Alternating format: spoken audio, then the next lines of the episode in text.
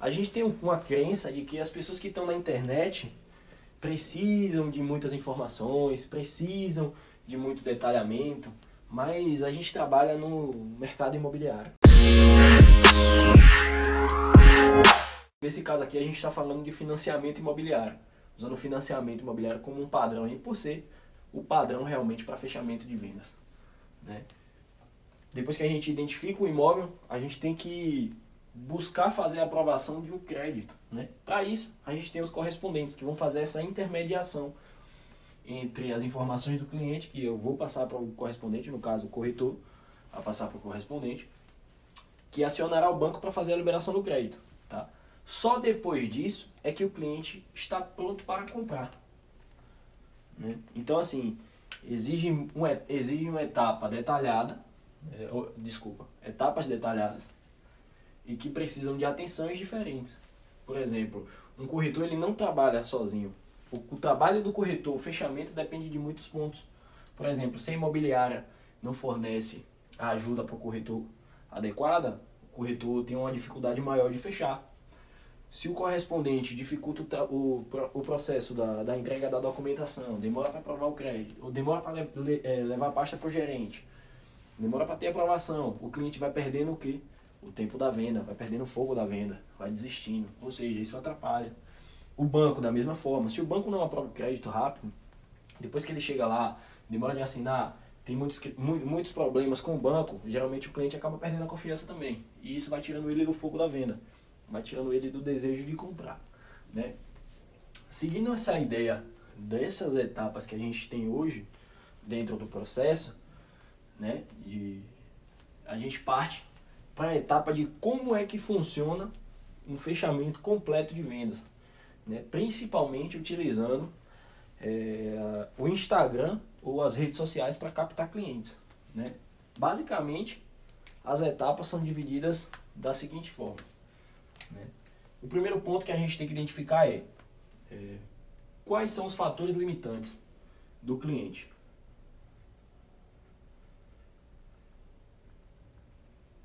Como assim fatores limitantes? Depois que o cliente cai na sua lista, depois que ele entra no anúncio seu, que ele é captado por você, que ele chega até o seu WhatsApp, e-mail, que seja, quando ele te pede uma informação, o mais ideal é que você identifique os fatores limitantes, que seriam o quê? Cada etapa que a gente falou anteriormente, como banco correspondente imobiliário, exige um padrão, exige algumas informações que são padrões. Então, os fatores limitantes são exatamente esses. Você tem que descobrir do cliente por ou, ou, quais são os, os problemas que ele pode ter para não poder financiar o imóvel. Né? Esse é o seu, essa é a sua principal missão de início. Depois que você faz isso, você já identificou tudo que o cliente pode ser impedido de comprar com você. Né? Agora é só oferecer o imóvel da forma correta, criar o desejo no cliente e aí você já vai conseguir chegar até o fechamento. Depois que você identifica os fatores limitantes, você tem que buscar saber quais são os problemas desse cliente atual, né? Quais são as necessidades dele e o que ele gostaria. Necessidades né? Que é identificar qual seria o imóvel de maior interesse dele, se é algo que tem que tem que tem algum espe algo específico, às vezes a pessoa tem uma dificuldade de se locomover, entendeu? Existem diversos critérios, às vezes a pessoa gostaria de um imóvel com três ou quatro quartos, às vezes a gente tem, tem N fatores que podem é, definir a necessidade desse cliente. E aí vem o desejo também que é o que a pessoa preferir algo. É a preferência. Se você conseguir juntar a preferência com a necessidade, você vai quebrar as objeções do cliente em relação ao imóvel, ao imóvel escolhido. Né? Então você identificando os fatores limitantes, o que impede ele de comprar, a necessidade e as preferências dele, você consegue direcionar esse cliente para o imóvel que vai se adequar melhor à renda dele que vai se adequar melhor aos interesses dele e que vai se adequar melhor à preferência dele.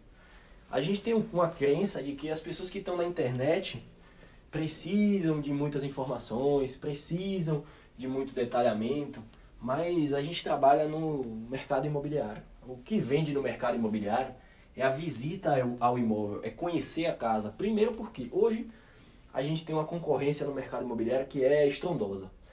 Ou seja, as construtoras produzem os próprios imóveis para o cliente visitar. Numa localização acaba sendo até melhor do que a localização final mesmo do imóvel, entendeu? E isso torna a venda do imóvel muito mais simples, só que a gente peca na hora de atender online, né? Porque a gente não tem o costume de trabalhar com cliente na internet e acaba pegando ou pecando em alguns pontos que são simples, que você às vezes acaba o problema maior da internet é passar informação demais para o cliente. Né? Então, assim, você ser, ser objetivo na negociação, dentro do WhatsApp, dentro do e-mail, dentro do da onde for, do, do, da rede social que for, não importa. É, você ser objetivo, ser rápido, ter um atendimento eficaz é muito mais importante do que você saber muita coisa. Né? Na hora que você tem que mostrar que sabe mesmo é na hora do agendamento, que deve ser o seu foco na venda. Né? O seu foco principal deve ser agendar. Por quê? Qual o ponto que eu acabei de falar que seria o, o, o que muda a chave, né? O que traz, o, o que torna a venda uma coisa mais real. Seria o que? A visita ao imóvel.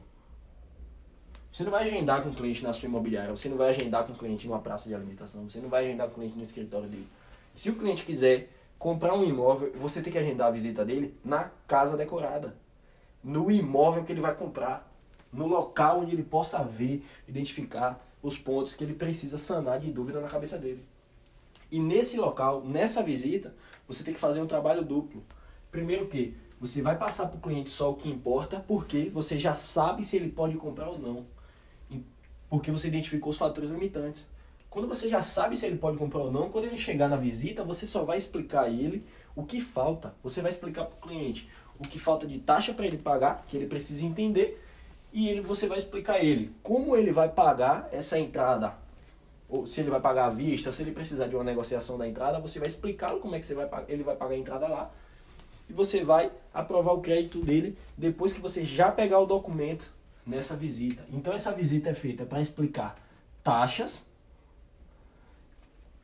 explicar mais detalhes sobre o imóvel, mais particularidades do imóvel e mostrar o detalhe do imóvel, fazer o cliente se encantar. Nesse dia da visita, você tem que dar o show no atendimento. Entendeu? Você tem que trazer o cliente para a realidade que ele vai ter após comprar o imóvel. É, botar na cabeça do cliente a perspectiva dele daqui a 3, daqui a 5, daqui a 10 anos morando naquele imóvel, o que é que aquela localização pode trazer de benefício para ele, como ele pode se locomover para as regiões que ele tem maior costume, entendeu? É esse tipo de coisa que você deve focar na cabeça do seu cliente. Porque é o seguinte, hoje o mundo é muito rápido, é muito necessário que as pessoas estejam pouco em casa. Então o cliente acaba demorando mais de chegar em casa, o cliente acaba passando bastante tempo na rua. Então o seu imóvel deve ser um imóvel estratégico, com ponto de vista estratégico. Né? Lembre-se bem aí na época dos nômades, que as pessoas viviam se locomovendo com frequência. Então, os pontos têm que ser estratégicos para as pessoas se tornarem sedentárias. Tiveram que criar agricultura para que a gente pudesse ficar parado no lugar. E hoje a gente precisa achar um local que seja estratégico, que tenha uma que tenha o quê? Supermercados, escolas, hospitais próximos, que seja um local seguro. Esse é o, isso é que as pessoas procuram, né? Não sei se você já ouviu na, é, falar em Maslow. Maslow foi um dos filósofos mais importantes para a área de vendas né? Ele foi, ele criou a pirâmide de Maslow, que na sua base da pirâmide tem as necessidades de segurança do ser humano, né? As necessidades, na verdade, nas, necessidades fisiológicas. O patamar superior é que seria a segurança, né? Que define a vida. A segurança define a vida, entendeu? Então você tem que se é, analisar esses pontos, tá? Sempre atento a isso. Dar o show no atendimento e recolher documentação. Esse é o objetivo da visita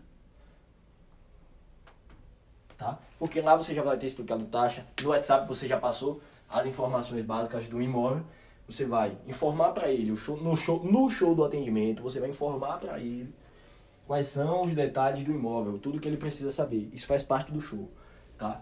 Depois você vai explicar as taxas, explicar por que essas taxas existem por que ele deve pagar, tá? De uma forma que ele entenda que isso é bom, entendeu? E, por fim, pegar a documentação tá bom? Depois que a gente parte para depois que a gente parte desse ponto aí, a gente vai para aprovação de crédito. Aí é que, aí que tá a dificuldade maior ou a melhor. Porque é o seguinte, se o cliente for cliente de carteira assinada, dificilmente ele vai passar por uma entrevista com o gerente. Pode acontecer? Pode. Mas dificilmente ele vai passar. Se o, se o cliente. Isso, isso vai acontecer o quê? Isso quer dizer o que para o cliente? Tá, é, você, tem, você trabalha de carteira assinada, ou seja, sua renda ela é sólida. Ela é comprovada mensalmente. Eu tenho um relatório dela de fácil acesso e eu consigo identificar se você realmente tem essa renda, tá? Então o banco faz a liberação de uma forma mais rápida. Geralmente uma aprovação de crédito para carteira assinada demora em torno de 48 horas, tá bom? Em alguns casos até mais rápido. Mas se o cliente for um, cliente autônomo, sem muito relacionamento com o banco, geralmente a aprovação pode demorar bastante e ele precisa de uma entrevista mais profunda com o gerente. E aí é que pode gerar um problema porque nessa hora o cliente, primeiro, é, não, não pode ter mentido a renda, ter mentido a renda, não pode ter adicionado informações a mais à pasta. Tá? Primeiro, porque isso é um crime federal, isso pode gerar um problema muito grande, tanto para o cliente quanto para o corretor, quanto para a imobiliária, quanto para todas as partes. Né? Isso pode gerar um problema muito grande.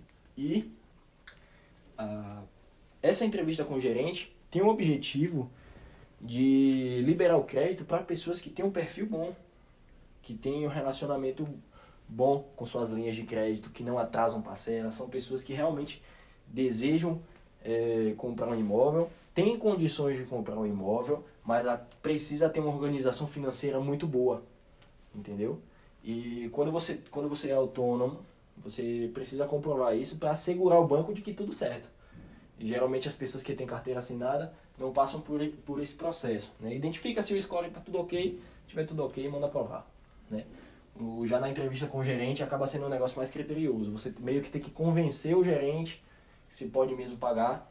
E é muito importante você instruir bastante o seu cliente para esse momento, para não falhar aí a parte da aprovação. Porque sem aprovação, no financiamento imobiliário você não consegue comprar. Tá? Basicamente, essa é toda a estrutura do, do mercado imobiliário aí em relação a vendas e a estrutura de master, né? É, aonde fica cada coisa e para que serve cada coisa, como corretor imobiliário correspondente, finalizando fazendo um resumão.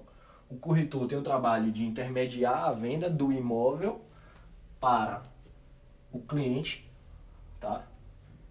Depois disso, a imobiliária entra com uma organização desse processo para o corretor e a gente tem a o tipo de imóvel, o imóvel que vai ser é, intermediado pelo corretor e o correspondente e o banco, né, que são a, a, a, meio que a instituição financeira, o correspondente faz parte do banco, mas são separados. Né? Depois disso, a gente deve, e, entrando em vendas, né, o processo da venda é identificar o que pode impedir o cliente de comprar, depois disso, é, descobrir o que ele precisa e o que ele prefere, oferecer algo que se adapte a isso e, e marcar uma visita com ele. Marca uma visita, para você dar aquele show no atendimento, conquistar ele, fazer uma visita presencial, se apresentar, né? Oferece um café, bate um papo, seja sempre legal com o cliente, tá? E sendo sempre você. E apresentar as taxas e fazer o recolhimento da documentação. Depois que você faz o recolhimento da documentação, o trabalho agora é do correspondente e do banco, que ele vai aprovar o crédito do cliente, tá bom? Então lembre-se sempre aí de estar tá instruindo o cliente para estar tá fazendo, tendo êxito. É na maioria das vezes na aprovação. Né? Então vamos lá, vamos pro jogo e forte abraço.